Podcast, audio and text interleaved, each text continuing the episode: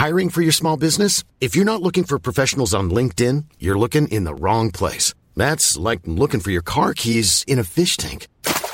LinkedIn helps you hire professionals you can't find anywhere else, even those who aren't actively searching for a new job but might be open to the perfect role. In a given month, over 70% of LinkedIn users don't even visit other leading job sites. So start looking in the right place. With LinkedIn, you can hire professionals like a professional. Post your free job on linkedin.com slash people today.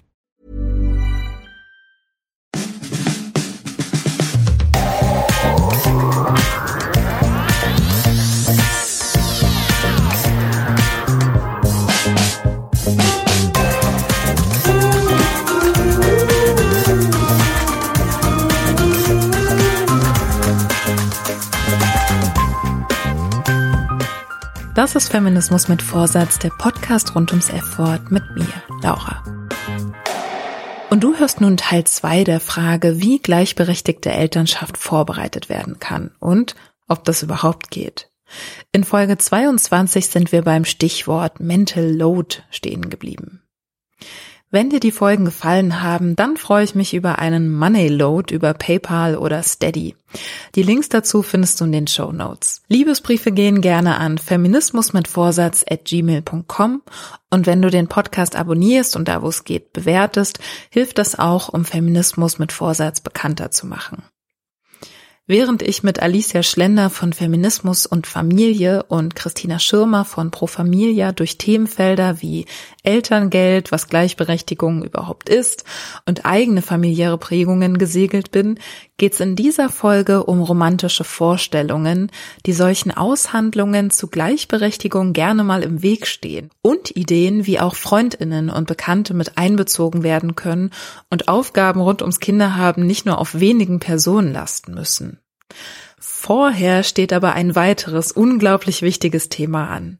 Ich finde da dieses Stichwort Mental Load, also um das kommt man, glaube ich, einfach nicht herum, wenn man über Elternschaft und Arbeitsteilung spricht. Auch ohne Kinder erklärt mir die Entdeckung von Mental Load eine ganze Reihe von Nervigkeiten, für die ich mir lange selbst die Schuld gegeben habe. Denn warum bin ich denn manchmal so unentspannt, fordernd, enttäuscht? Es muss wohl an meiner angestrengten Persönlichkeit liegen. Das eine ist ja sozusagen konkrete Dinge zu übernehmen im Haushalt und ich glaube, da gibt es sehr, sehr viele Familien, die in ihrem eigenen Selbstverständnis davon ausgehen, ja, also wir teilen uns das doch und also wenn wirklich mal beide oder ihr euch hinsetzen würdet und aufschreiben würdet, was mache ich eigentlich und woran denke ich eigentlich und nicht nur, ich spüle grundsätzlich meistens das Geschirr ab, sondern was damit noch verbunden ist. Ich bin auch diejenige, die meistens sieht, Spüli ist leer oder und setze das auf die Einkaufsliste und so weiter und habe insgesamt immer den Drogerieeinkauf auch im, also ne, da hängen ja dann immer so Rattenschwänze mit dran und das dann mal so miteinander abzugleichen, da wird ganz oft ja deutlich, wie viel im Unsichtbaren läuft und solange das gar nicht sichtbar ist, solange kann man irgendwie eigentlich nicht davon sprechen, ob es eine tatsächliche gleiche Verantwortungsteilung gibt. Die Mental Load, also die Last der Verantwortung, gehört zur Care-Arbeit dazu. Während es beim Lohnarbeiten völlig klar ist, dass die Organisation der Aufgaben, ihre Planung, Verteilung und das dazugehörige Fachwissen ganze Jobs ausmachen, und zwar oft die gut bezahlten Managementposten, und alle wissen, dass es ohne sie nicht geht, muss bei Care-Arbeit irgendwie immer wieder darauf hingewiesen werden, dass es einen Unterschied zwischen der Person gibt, die im Haushalt und bei der Familienarbeit mithilft und der Person, die letztlich die Verantwortung trägt. Auf equalcareday.de gibt's dazu ein schönes Beispiel. Wer ein Kind zum Termin bei der Kinderärztin bringt, übernimmt Care-Arbeit und hilft mit. Die Mental Load trägt aber die Person, die darüber hinaus die Ärztin und Adresse recherchiert hat, sich über Kinderimpfungen informiert und darüber entschieden hat, die an den Termin erinnert, ihn vereinbart hat ohne dass er mit anderen Verabredungen kollidiert. Die weiß, wo der Impfausweis liegt und dass das Kind für den Folgetag eine Entschuldigung fürs Schulschwimmen braucht. Natürlich ist Verantwortung zu übernehmen per se nichts Schlechtes. Blöd wird's halt, wenn es einfach immer zu viel ist und der Kopf im Grunde nicht mehr aus dem Rattern rauskommt, weil ständig an so kleines Dingsbumszeug gedacht werden muss. Eine der Sprachnachrichtlerinnen hat ihre Entdeckungsreise in diese ganze Mental Load Geschichte schon hinter sich und lässt uns jetzt freundlicherweise Stück für Stück daran teilhaben. Seitdem meine Tochter, meine erste Tochter auf die Welt gekommen ist, sich irgendwie alles nicht so richtig gut angefühlt hat, aber ich irgendwie nie einen Namen dafür hatte. Und noch dazu wurde es ja um mich herum auch genauso reproduziert, nämlich dass die Mutter in der weitaus größeren Verantwortungssituation steht als der Vater. Und das hat einfach dazu geführt, dass ich so das Gefühl hatte, dass ich eigentlich die Uhr danach stellen konnte, dass ich spätestens alle zwei Monate so einen totalen Nervenzusammenbruch, Heulkrampf, Schreianfall hatte, weil einfach alles zu viel war. Und ich wusste nicht warum, denn zu dem Zeitpunkt habe ich nicht studiert, ich hatte keine eigenen Projekte, ich habe noch nicht mal mehr meine Schallplatten gehört. Ich habe eigentlich gar nichts gemacht, außer Mutter zu sein und den Haushalt zu machen. Und weil das ja einfach so schön unsichtbare und abgesprochene, nicht besprochene Arbeit ist, habe ich mir die ganze Zeit gedacht, ich mache doch gar nichts. Warum ist mir mein Leben einfach permanent zu viel?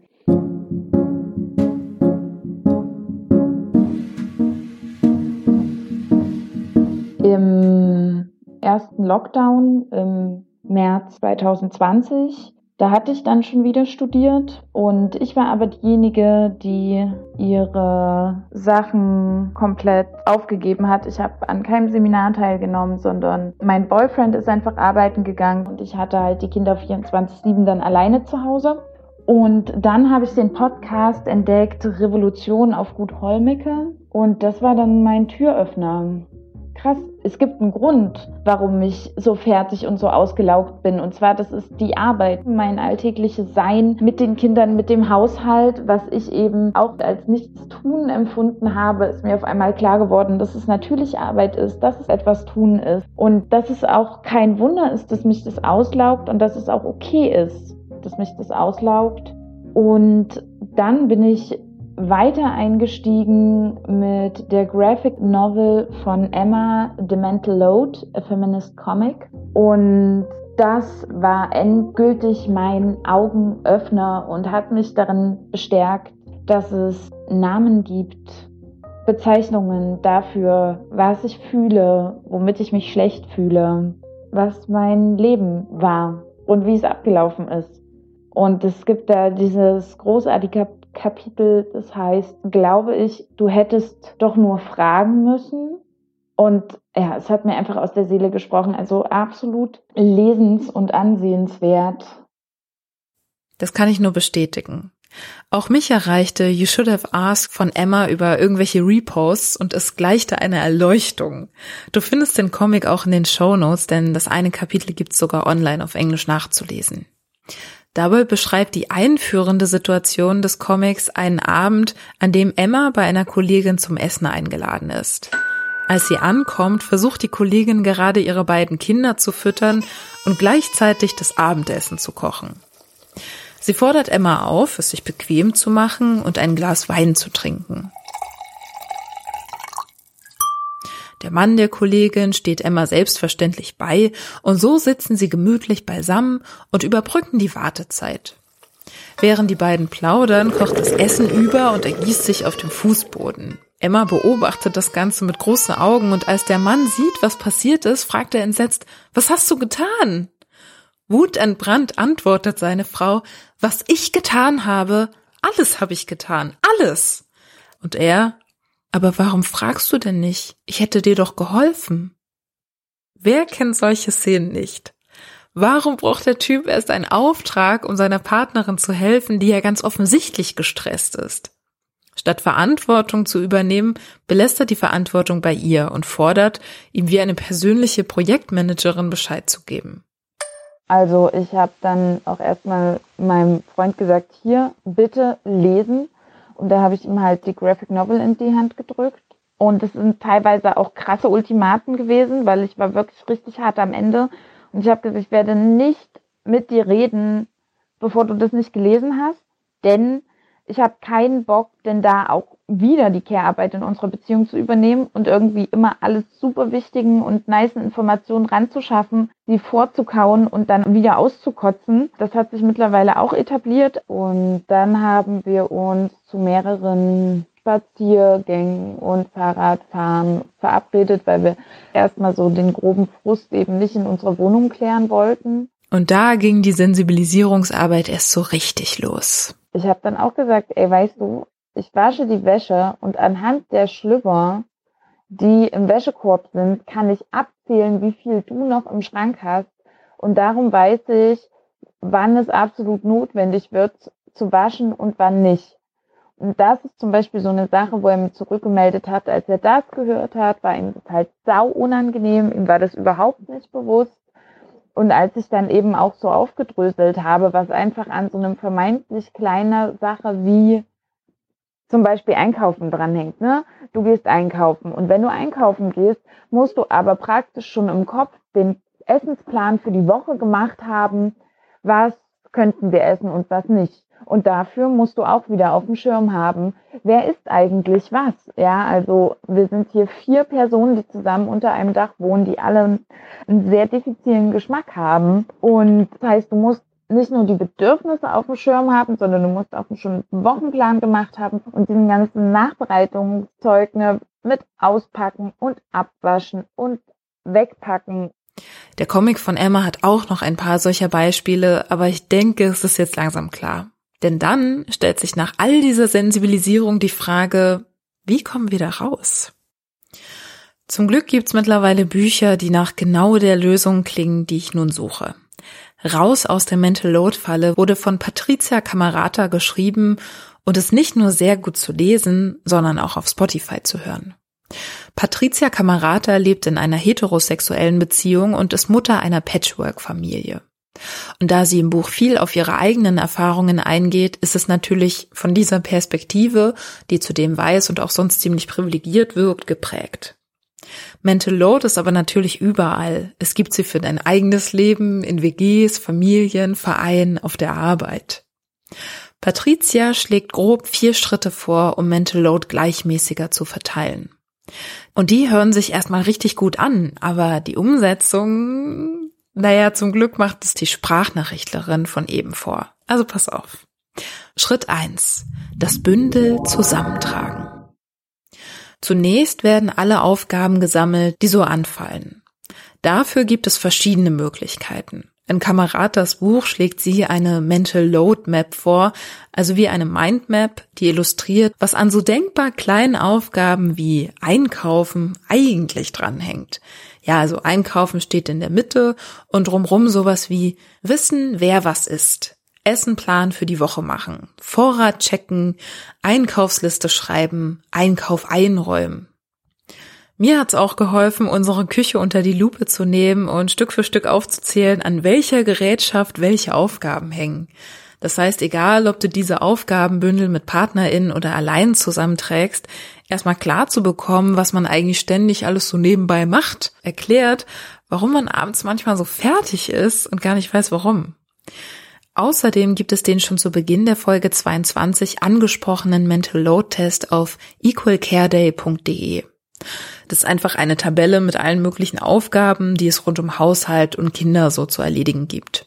Und als dann so ein Bewusstsein geschaffen war von meiner Seite und seiner Seite, haben gesagt, so, wir machen jetzt einfach mal eine Liste und haben nur den Haushalt genommen und haben geschrieben, so, was muss hier eigentlich alles gemacht werden. Dann haben wir das aufgeschrieben. Und dann kommt Schritt zwei. Wessen Bündel ist wie groß? Denn das eine ist, welche und wie viele Aufgaben es so gibt. Das andere, wer dran denkt und wer sie umsetzt. Es hilft also wenig, wenn eine Person die Hälfte der Aufgaben umsetzt, aber an kaum eine denkt. Dazu kommt zu unterscheiden, wie häufig Aufgaben gemacht werden müssen und wie lange sie durchschnittlich dauern. Fahrräder reparieren dauert sicherlich mal ein Weichen, kommt aber nicht so oft vor, wie zum Beispiel Wäsche waschen, aufhängen, falten und in den Schrank räumen. Und dann haben wir dahinter geschrieben, einzeln, also ich habe nicht gesehen, was er dahinter schreibt, er hat nicht gesehen, was ich dahinter schreibe, unsere Anfangsbuchstaben, wer was macht eigentlich. Und das war richtig bitter, weil ähm, das waren zu 90 oder 95 Prozent stand halt mein Buchstabe dahinter. Von 10 Prozent standen dann unsere beiden Buchstaben dahinter und es gab nur ganz, ganz wenig Aufgaben, wo er sich wirklich direkt alleine drum kümmert, auch ohne nochmal einen Hinweis oder irgendwas von mir. Da hat sich mein Freund auch richtig geschämt, als das so zutage getreten ist. Und das Gleiche haben wir auch nochmal mit den Kindern gemacht. Wer kümmert sich um Zahnarzt? Wer kümmert sich um Allgemeinmedizin und die U-Untersuchung? Wer kümmert sich darum um die Klamotten? Bla bla bla. Und auch da war es genauso bitter. Die Tatsachen wurden geschaffen und es geht weiter zu Schritt drei: Regelmäßig planen. Jetzt, wo ihr alle Aufgaben vor euch liegen habt, können die Verantwortlichkeiten gleichmäßig verteilt werden. Da sich Aufgaben und Bedürfnisse aber auch ständig ändern, empfiehlt Patricia Camerata, einen festen Termin in der Woche zu vereinbaren, an dem man sich zusammen fragen kann, was steht die Woche an? Und da geht's dann nicht darum, Kalender zu vergleichen, sondern, und das lerne ich gerade bei diesen Treffen, auch meine To-Dos durchzugehen und zu fragen, was mein Partner davon übernehmen kann oder wo er mir helfen könnte. Um Hilfe fragen finde ich nämlich gar nicht so leicht. Alles, was Zahnarzt ist, mache ich nicht. So, das ist einfach seine Aufgabe und Hausarzt ist meine Aufgabe. Oder ich gehe dann eben nur noch nach den gemeinsam erstellten Essensplan einkaufen und er ist auf jeden Fall der Wäschewaschverantwortliche. Und wir hängen uns da auch nicht rein. Und das ist manchmal schwierig. Zum Beispiel habe ich den totalen Koller bekommen, als ich gesehen habe, dass er meine weiße Bettwäsche mit mit schwarzer Unterwäsche zusammengewaschen hat. Aber das sind halt so Sachen, die muss man einfach aushalten. Da kann man dann in Ruhe drüber sprechen. Ja, schließlich geht's hier ja um Teamwork. Darum, um nochmal Patricia Camaratas Schritt 4, der Blick zurück zu nennen, auch immer wieder zu eruieren, was war gut, was nicht so. Wo müssen wir nachjustieren? Sie schlägt vor, im Idealfall einmal im Monat so einen Rückblick zu wagen.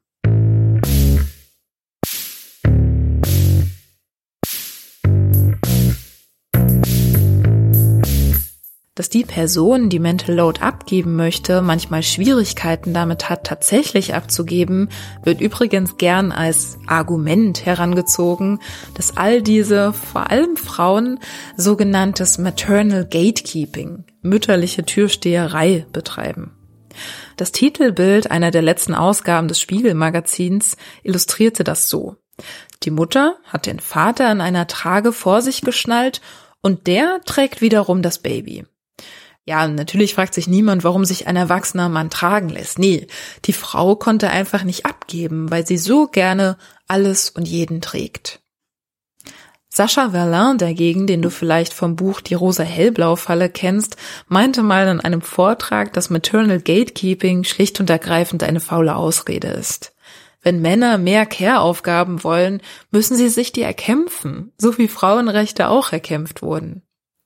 Das wären also so die Extreme. Väter, die kämpfen sollen und Mütter, die nicht zulassen, dass jemand anderes Verantwortung übernimmt.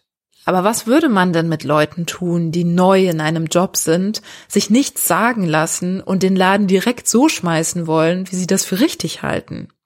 So ungefähr fragte es Journalistin Anne Dittmann auf ihrem Instagram-Kanal. Denn, genau, man würde sich wieder von ihnen verabschieden wollen. Wenn jetzt Mütter immer mal korrigieren, was Väter so mit ihren Kindern tun, ist es kein Gatekeeping.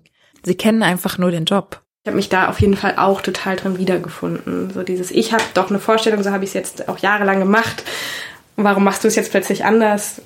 So insbesondere bei Patchwork-Familien auch ein sehr interessantes Thema. Alicia und unser Küchentischgespräch. Natürlich kam von ihr die Empfehlung zu Patricia Camaratas Buch, in dem selbstverständlich auch ein Lösungsvorschlag für dieses interessante Thema steht. Ein Ampelsystem. Nehmt euch also nochmal die Aufgabenbündel vor und schaut, wo das Ergebnis so und nicht anders sein soll. Die dann rot anstreichen und wo es schon irgendwie ertragbar ist, wenn es sich von euren Vorstellungen unterscheidet, orange und wo es eigentlich egal ist, wie PartnerInnen die Aufgabe erledigen, die werden dann grün. Zum Beispiel im Winter muss das Kind eine Mütze anhaben, die streiche ich rot und da, wo ich okay bin, mit Flexibilität mache ich orange und wo es mir total egal ist, zum Beispiel beim Thema Kochen, ist mir egal, was auf dem Tisch steht, das gebe ich ganz ab. Da kann ich loslassen, ist dann grün. Ja, oder man redet halt einfach drüber. Ich glaube, es gibt unzählige Konflikte über genau dieses Themenfeld von, hey, ich hab's doch gemacht, aber du bist ja dann doch nicht zufrieden. Und da überhaupt erstmal über Erwartungshaltungen ins Gespräch zu kommen, die oft ja mir selber nicht bewusst sind. Und dann so loslassen und annehmen zu lernen.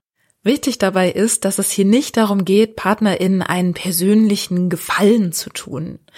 Alicia hat mit uns zum Beispiel das Thema Sauberkeitsstandards angesprochen, das gerne mal als Persönlichkeitseigenschaft verstanden wird.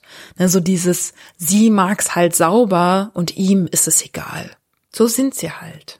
Als frauensozialisierte Personen halt oft mit einem anderen Sauberkeitsstandard sozusagen sozialisiert sind als solche, die sozusagen männlich sozialisiert sind. Mir als Alicia ist sozusagen Sauberkeit wichtig wichtiger, deswegen wische ich halt schnell noch drüber. Ihm ist das einfach nicht so wichtig, deswegen kann ich auch nicht meckern, weil ich will sauber haben. Und das ist halt ein Problem, ne? weil das blendet sozusagen die ganze Struktur da drin aus und verschiebt so eine Ungleichheit auf so individuelle Charaktereigenschaften. Und äh, das finde ich dann an diesem Mental Load Ansatz so cool, weil das das so sichtbar macht. So, nee, das ist kein Zufall, was ich alles sehe und du nicht, sondern damit braucht es einen Umgang. Mein Partner und ich stehen da auch noch ziemlich am Anfang. Aber wenn ich der Sprachnachrichtlerin so lausche, bekomme ich echt Lust, an der Mental Load Verteilung zu arbeiten. Denn wie gut klingt das bitte? Dann hat sich angefangen, mein Leben radikal zu ändern. Und das ist eine Heidenarbeit und das ist teilweise auch sehr konfliktbeladen. Aber jetzt, ein Jahr später, studiere ich immer noch oder eigentlich wieder habe noch einen kleinen Job nebenbei und habe mir auch noch äh, meine Selbstständigkeit für meinen Traumberuf aufgebaut, in dem ich jetzt auch arbeite. Und das alles mit zwei Kindern, einem Haushalt, einer Primärbeziehung und mittlerweile auch noch äh, anderen Beziehungen nebenbei, wofür ich einfach jetzt Zeit habe. Darum kann ich nur sagen, feministische Elternschaft lohnt sich total, denn so eine Gleichberechtigung zu erleben, macht mich als Person, die in der Mutterrolle steckt, nicht nur freier und bringt mich wieder näher zu mir selbst, sondern gibt auch den Kindern und der als Vater gelesenen Person die Möglichkeit, eine tatsächliche emotionale und interaktive Bindung zu den Kindern aufzubauen. Mir geht es viel besser, unsere Beziehung geht es viel besser.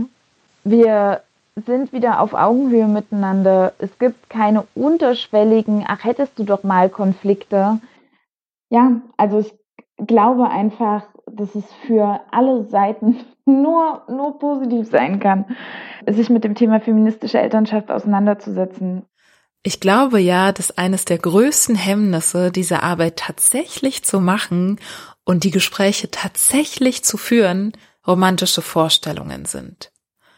Es macht bestimmt keinen Spaß, Tacheles zu sprechen, sich gegenseitig auf den Pott zu setzen und eventuell sogar Ultimaten zu stellen.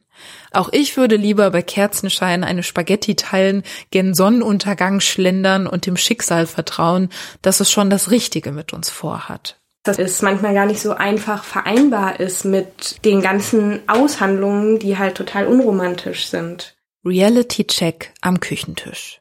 Und da dann tatsächlich auch über Ungleichheit zu sprechen, sich einzugestehen und dann darüber auch zu streiten. Diese ganz ökonomischen Aufrechnungen, das sind halt keine schönen Dates, also erstmal wahrscheinlich nicht. Ich kann mir vorstellen, dass das durchaus auch irgendwann schön werden kann, wenn man das irgendwie mit so einer Wertschätzung verbindet. Aber es ist halt erstmal nicht das, was jetzt das erste Bild zu so einer unbeschwerten Liebesbeziehung ist. Und das finde ich schon auch nochmal wichtig, sich das bewusst zu machen, dass Kinderkriegen nicht so viel mit Romantik äh, zu tun hat oder haben muss.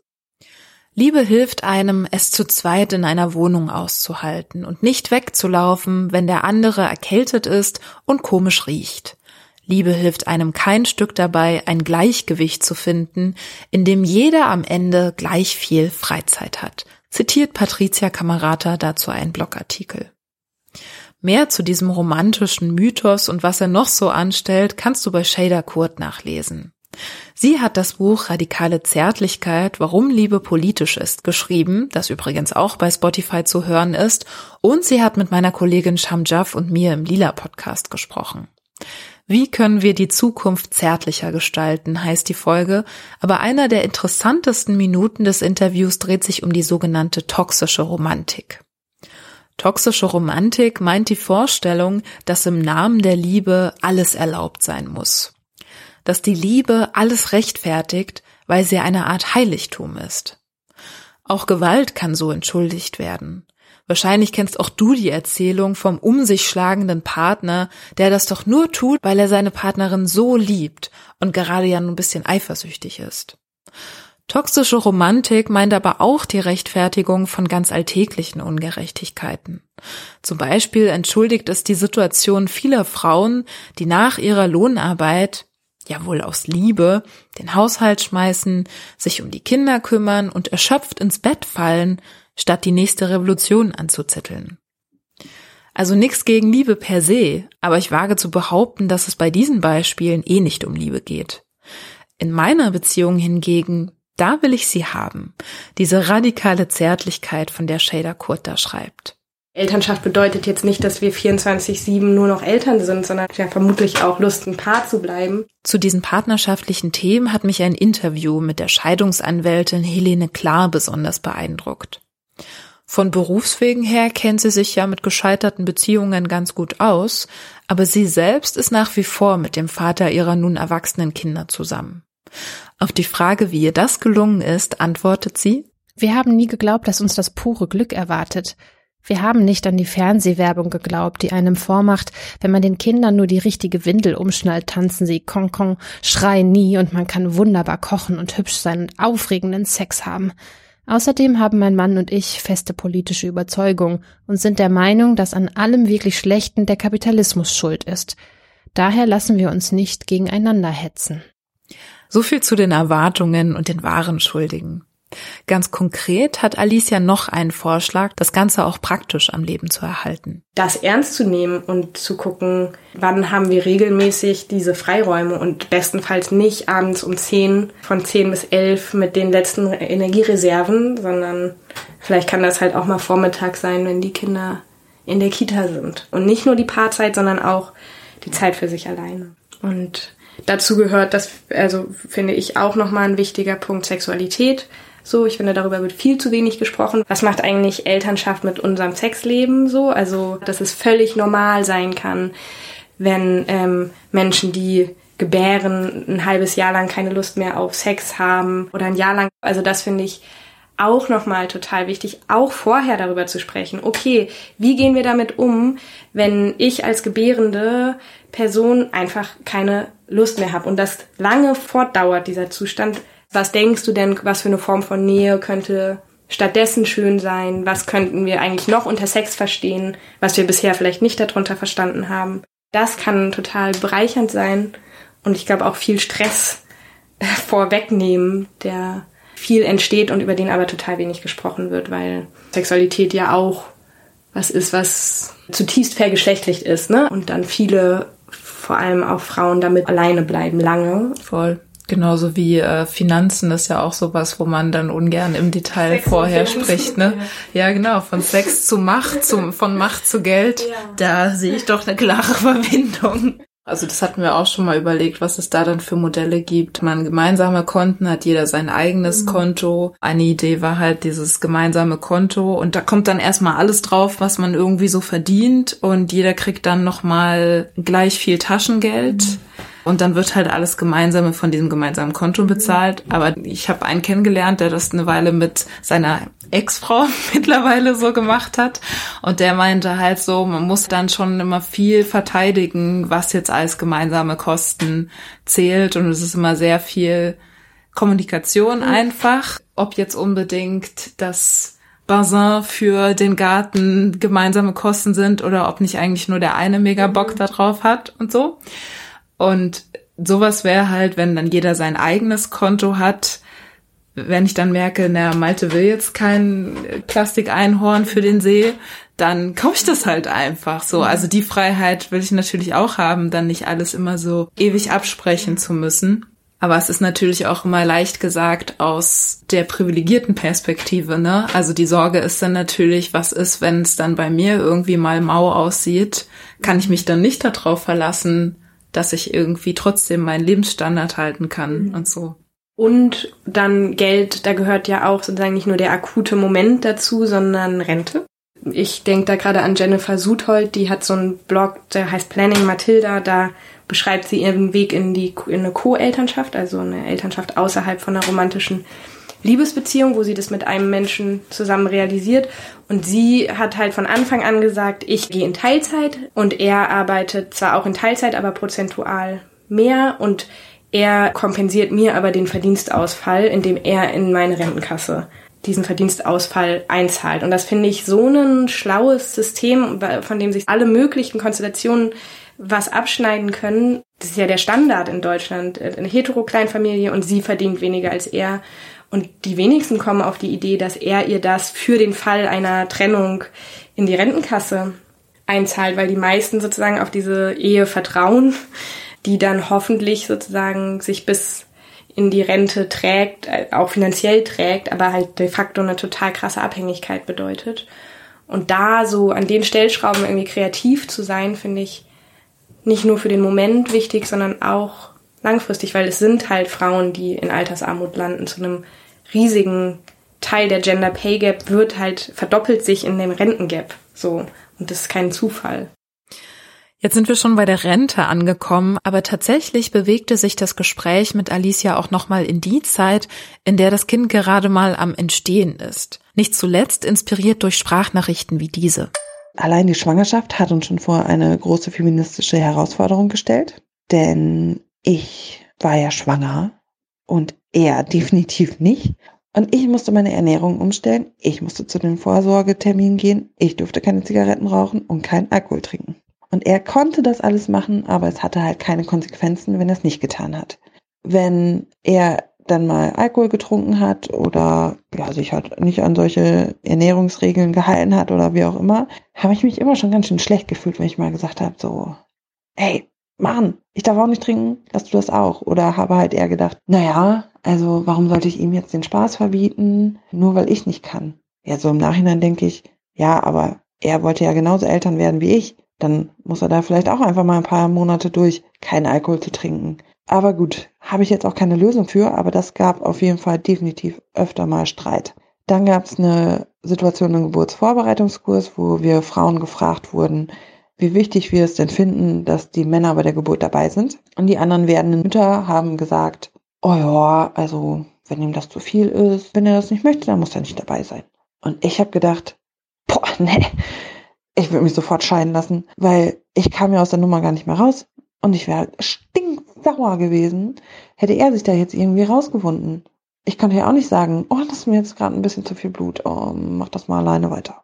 Wie kann diese Arbeit ausgeglichen werden? Indem dann die Person über den Namen des Kindes entscheidet, die es gerade unter Schmerzen aus sich rausgepresst hat? Klar, kann man so vereinbaren. Aber vielleicht kann ja auch einfach früher mit den Entlastungen der schwangeren Person begonnen werden. Alicia. Also bei dem Thema Schwangerschaft, da hängt ja sozusagen auch ein riesiger Mental Load mit dran. Also wer macht eigentlich die ganzen Vorsorgetermine aus? Wer geht da hin? Wer kümmert sich um die Umstandskleidung und so? Da passiert ja auf so vielen Ebenen eine Mehrarbeit. Und da finde ich, kann man auch kreativ mit umgehen. Also zu sagen, okay, ich trage jetzt neun Monate dieses Kind aus. Ich stelle mir vor, dass ich zum Beispiel dafür meinen Badputzdienst nicht mehr machen muss. Wie wäre das für dich? Eine Freundin von mir, da kamen sozusagen die beteiligten Personen dann und haben ihr, also die wohnen nicht zusammen, haben ihren WG-Putzdienst komplett übernommen. Weil einfach klar war, sie hat einfach die andere Arbeit. Und das fand ich so augenöffnend, weil ich dachte, ja, also auf die Idee muss man auch erstmal kommen und dann macht es aber total Sinn. Ich finde es auch schön, dass du das jetzt über die Paarbeziehungen hinweg mal weitergedacht hast, weil es ist ja klar, dass es so einen Stress auslöst, wenn man sich das immer gegenseitig ausgleichen soll, mhm. weil es einfach so viel Arbeit für eine Person ist. Wir hatten das jetzt auch von meinem Chor aus, dass wir einem Paar, die jetzt ihr zweites Baby bekommen haben, so eine Food Train organisiert haben. Also, dass sich eben jeden Abend jemand anderes eingetragen hat, der den Essen vorbeibringt. Und das war ja für uns einzeln überhaupt kein Stress, beziehungsweise ich habe mich dann mit meiner Nachbarin zusammengetan und wir haben dann halt noch so ein Date irgendwie für uns draus gemacht und halt nebenbei ein bisschen gekocht, denen das zwischendurch gebracht und irgendwie nochmal die zarteste Babyferse der Welt angefasst. Und für die was, ich stelle mir vor, dass es schon ziemliche Erleichterung ist. Ich glaube, viele wären bereit, das zu machen. Und dann für uns hat's nur eine Telegram-Nachricht mhm. und so eine geteilte Excel-Liste gebraucht, mhm. wo wir uns halt eingetragen haben.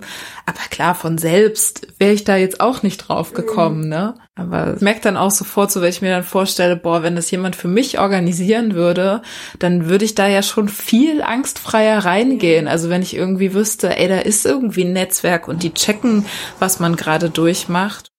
Ja, das ist ja möglich, ne? Ich vermute, ihr habt Netzwerk hier in Berlin, es klang jetzt ja so. Mhm. Und dann ist ja möglich auch, sich mal zu überlegen, wen könnten wir uns eigentlich vorstellen als konkrete UnterstützerInnen im Alltag und die Person anzusprechen und dann daraus vielleicht eine Chatgruppe zu machen, in der dann in Akutzeiten mal reingepostet werden kann, oh, könntet ihr morgen, hätte jemand Lust, morgen einfach zum Abendessen zu kommen, hier zu kochen, einen Blick auf die Kinder zu haben oder, ne, oder könnte am Samstag jemand zwei Stunden auf dem Spielplatz, wir haben eine Konfliktklärung dringend notwendig oder so. Netzwerk, glaube ich, so ein super wichtiger Punkt nochmal, die eigentlich so leicht auch zu machen sind, wenn man vorher die Erwartungen klärt mit den Beteiligten.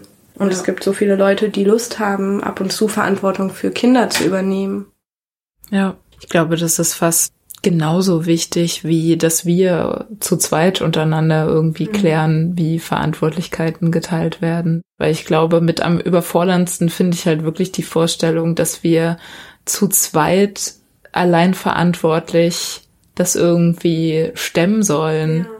Also das ist mir einfach viel zu viel. Also da hätte ich dann überhaupt, also sich da freiwillig reinzubegeben, das halte ich irgendwie, stand jetzt irgendwie für eine schlechte Idee. Aber wenn man so weiß, da sind auch noch andere, die sich interessieren. Genau, und das sozusagen auch über diese Blutsverwandtschaft hinaus zu denken, ne, über die Großeltern hinaus, das sich zu trauen und sich selber da drin nicht nur als Last zu empfinden. Und die anderen können ja Nein sagen. Die können ja immer auch Nein sagen. Genau nicht nur die Familie einbinden, sondern auch alle anderen, die wollen. Oder gleich Utopien anstreben, wie sie die Stadtplanerin Alice Constance Austin einst entwarf. Schon im Jahr 1935 erdachte sie sich eine Stadt nach den Kriterien der gleichberechtigten Arbeitsteilung.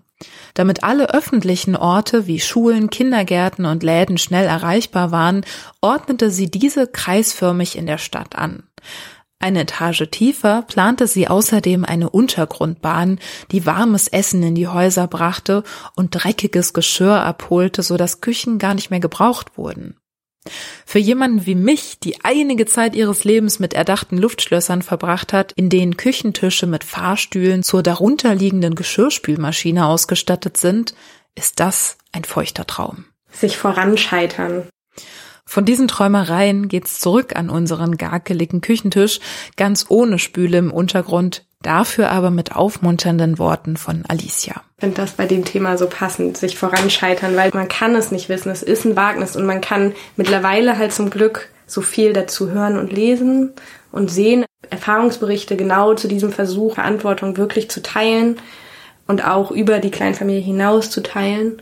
Und dann trotzdem auch okay damit zu sein, ab und zu auf die Nase zu fliegen damit. Und offen zu bleiben für Konflikte. Ich glaube, das sind so, so was ich mit dem Voranscheitern verbinde. Und trotzdem Stück für Stück weiterzukommen. Ja. Voranscheitern. Ja, das erinnert mich auch an eine Erzählung aus dem Buch The Mamas and the Papas. Dort berichten die Eltern Suse und Micha von ihrem Modell. Im 24-Stunden-Takt wechseln sie sich mit der Kinderbetreuung und dem Haushalt ab. 20 Uhr ist sozusagen Übergabe des schlafenden Kindes. So hat immer jemand, das ist zumindest die Ursprungsidee, sein altes Leben und dann wieder einen Kind- und Haushaltstag. Um gemeinsam Zeit zu verbringen, kann der oder die mit dem alten Leben natürlich immer am Kindertag teilhaben. Als ich begann, den Artikel zu lesen, dachte ich, ich hätte den Gral gefunden. Aber natürlich verlief auch dieses Modell nicht perfekt. Alle Modelle haben ihre Baustellen, die gesellschaftlich angelegt sind. Das meinte ich mit diesem, wir werden es halt individuell nicht auflösen. Ja. So, die, die Widersprüche bleiben. Und damit einen Umgang zu finden. Das ist, glaube ich, die Herausforderung und die Aufgabe. Das hohe Ziel von Suse und Micha war ja, Gleichberechtigung in einer ungerechten Welt zu erreichen. Aber obwohl das mit der Zeitaufteilung gut funktioniert hatte, war es dann doch immer Suse, die sich um neue Klamotten, ein größeres Kinderbett, die Wäsche und das Fingernägelschneiden gekümmert hat während Micha an seinen Kind- und Haushaltstagen andere Prioritäten setzte. Wozu ich alle werdenden Eltern einlade, ist, das ist nochmal Christine Schirmer von Pro Familia, die uns in Folge 22 einiges zu Elterngeld und Elternzeit erklärt hat. Sich selbst möglichst nicht so unter Druck zu setzen, alles unter einen Hut kriegen zu müssen, sich selbst nicht so unter Druck zu setzen, dass das alles so perfekt sein muss, dass die Planung gut genug sein muss und dass die Kinderbetreuung großartig mit Förderanteilen gestaltet werden muss, sondern dass man sich einfach versucht, in dieser ersten Zeit mit dem Baby wirklich sich so gut wie möglich eine gute Zeit zu machen. Weil so ein Säugling kann unglaublich anstrengend sein, wenn der nachts ganz oft kommt und gestillt werden möchte oder beruhigt werden möchte. Und ich finde, wenn man dann noch zusätzlich äh, sich ganz unter Druck setzt, das auch noch perfekt machen zu wollen und vielleicht sogar auch noch ganz schnell wieder arbeiten zu wollen, das ist eine Überforderung. Und das finde ich, gilt eigentlich für beide Elternteile. Also ich würde werdenden Eltern wünschen, dass sie sich da wirklich mehr Zeit nehmen dürfen und mit mehr Gelassenheit und mit weniger Optimierungszwang an diese Sache ranzugehen und so mit ganz viel Erwartungsfreude, was kommt jetzt auf mich zu. Ähm, das wird dann eine große Überraschung, weil es wird ganz anders, als man es vorher sich gedacht hatte. Mit diesen versöhnlichen Worten geleite ich dich jetzt langsam gen Ende dieses Aufschlags zu gleichberechtigter Elternschaft. Erzähl mir gern, wie es dir mit dem Input geht, vielleicht auch so hin und her gerissen wie mir.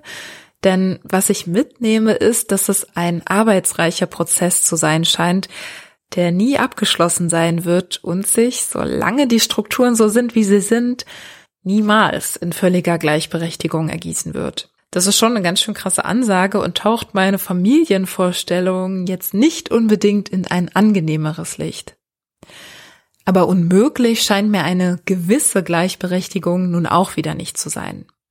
Zumindest gibt es ja durchaus kreative Ideen, wie wir mit all diesen Unterschiedlichkeiten umgehen können. Sei es erstmal im Kleinen mit der Übernahme von Badputzdiensten oder Foodtrains bis hin zu tatsächlicher Verantwortungsübernahme, auch außerhalb der Verwandtschaft. Bis ja bis das Kinderaufziehen endlich als gesellschaftliche Basis verstanden und auch so gelebt wird. Das klingt vielleicht utopisch, aber ehrlich gesagt finde ich es viel verrückter, dass das noch nicht so ist und Kinder als Basis unserer Gesellschaft nicht im Zentrum all unserer Entscheidungen stehen. Ich finde, da könnten wir ruhig noch ein bisschen öfter drüber reden.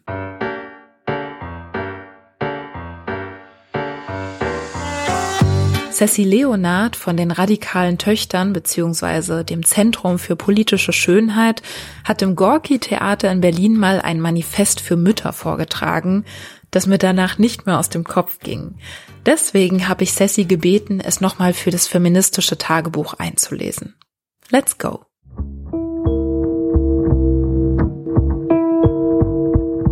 Nachsatz. Das feministische Tagebuch.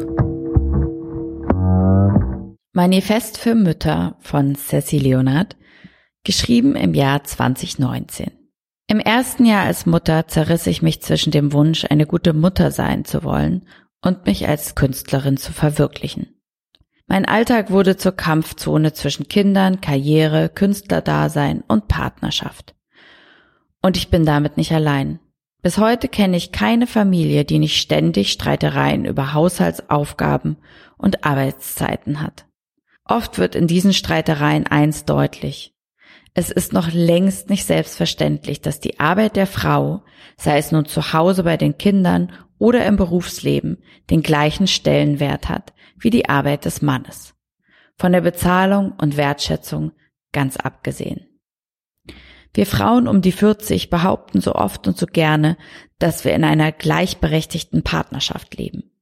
Aber wenn man genau hinschaut, dann ist es bei der Mehrheit überhaupt nicht der Fall.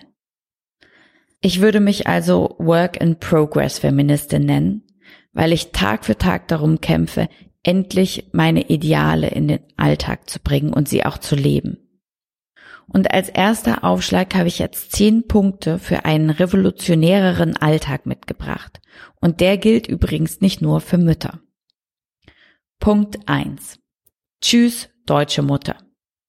Wir müssen uns vor allem endlich mal vom deutschen Mutterbild verabschieden und ein neues, ein eigenes Bild für uns entwickeln. Das hat auch mit Mut zu tun. Aber Mut ist wie ein Muskel, er kann ständig trainiert werden. Das Wichtigste ist, dass du dir als Mutter eine Armee von Vorbildern zulegst. Vorbilder, die dir ein gutes Gefühl geben und dich aufhören lassen, ständig ein schlechtes Gewissen zu haben, weil du deine Träume verwirklichen willst und weil du Familie hast.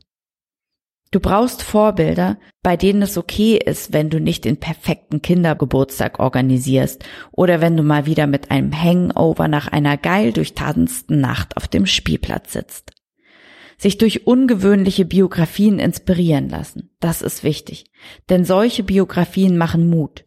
Sie leben uns ein anderes, ein mutiges Frauenbild vor, ein mutiges Mutterbild und das ist super wichtig. Punkt zwei Schäm dich nicht.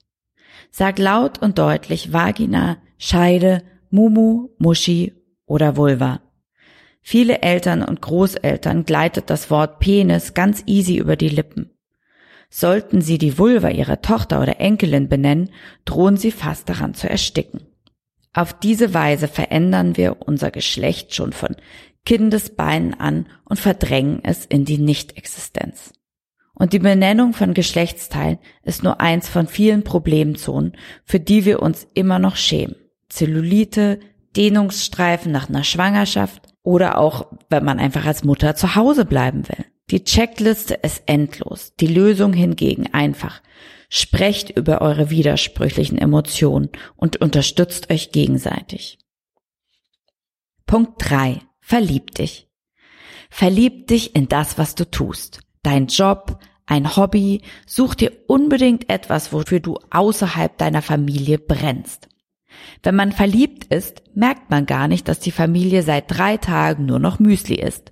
Genug Zeit also für deinen Partner, das Ruder an sich zu reißen und für Essen und Wäsche zu sorgen.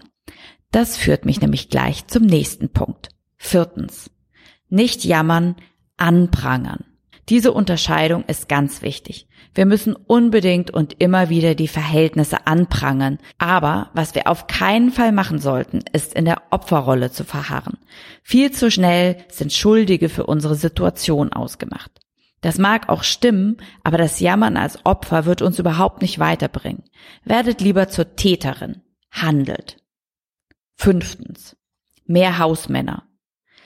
Wir brauchen nicht nur mehr Frauen in Führungspositionen oder überhaupt an Arbeitsplätzen, sondern vor allem mehr Männer zu Hause. Also muss es endlich attraktiver sein, Hausmann zu sein. Der Wert von unbezahlter Arbeit muss anerkannt werden, damit gesellschaftliche Aufgaben für Männer endlich erstrebenswerter sind. Sechstens. Radikale Selbstliebe. Besonders als Mutter ist es wichtig, sich radikal selbst in den Mittelpunkt zu stellen, weil das sonst keiner mehr für einen tut. Durch meine Kinder habe ich gelernt, radikal für mich selbst zu sorgen.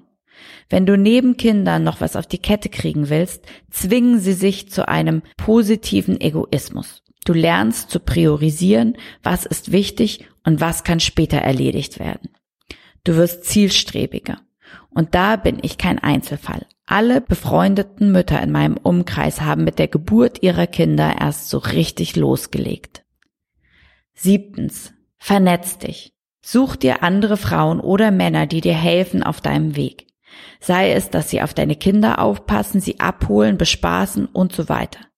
Oder dass sie beruflich die richtigen Weichen stellen. Bildet Banden. Achtens. Geh einfach weg. Überlass deinem Partner das Feld. Ja, das ist besonders schwierig. Vor allem, wenn das Kind am nächsten Tag Geburtstag hat und es 19.51 Uhr ist und man immer noch kein Geschenk hat oder man ist nicht sicher, ob der Partner sich um die Geschenke gekümmert hat. Egal, geh weg. Neuntens. Wäsche. Diesen Punkt habe ich jetzt selber noch nicht gemacht, aber meine Cousine in Australien hat ihn erfolgreich getestet.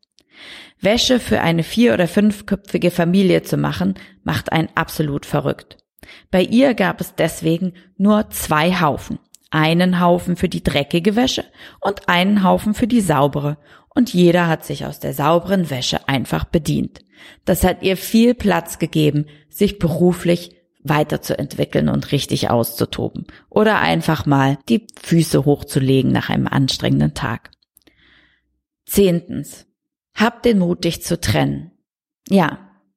Bleib nicht da, wegen den Kindern. Du bist ein Mensch mit Träumen und Zielen. Du verdienst Liebe und Respekt und Anerkennung. Und du verdienst es, gesehen zu werden. Und du hast das Recht, dich zu trennen, auch wenn du Mutter bist. Vielen Dank.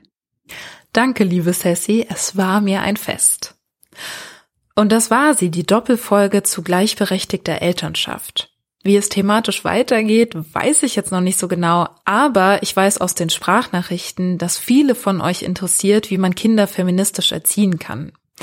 Ich persönlich kann dazu nichts sagen, aber es gibt bereits zwei tolle lila Podcast-Folgen dazu, die ich in den Show Notes verlinke. Und auch der Podcast vom SZ-Magazin mit Theresa Bücker scheint mir eine würdige Quelle für Gedankenanstöße rund um feministische Elternschaft und Erziehung zu sein. Ich bestelle tausend Dank an alle UnterstützerInnen, die diese Folgen möglich gemacht haben, an alle SprachnachrichtlerInnen, ZitateinleserInnen, natürlich Alicia Schlender von Feminismus und Familie, Christine Schirmer von Pro Familia, Ceci Leonard, meinem Partner, der meine Podcast-Experimente beflissentlich mitmacht, und Sascha und Liska, die mich beim Schnitt unterstützen.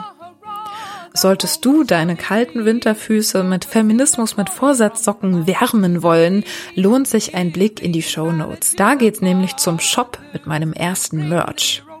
Ansonsten schau gern mal bei Instagram unter Feminismus mit Vorsatz Podcast vorbei. Schreib mir, was du von all dem hier hältst und was du dir in Zukunft wünschen würdest. Ich lass mich gerne inspirieren.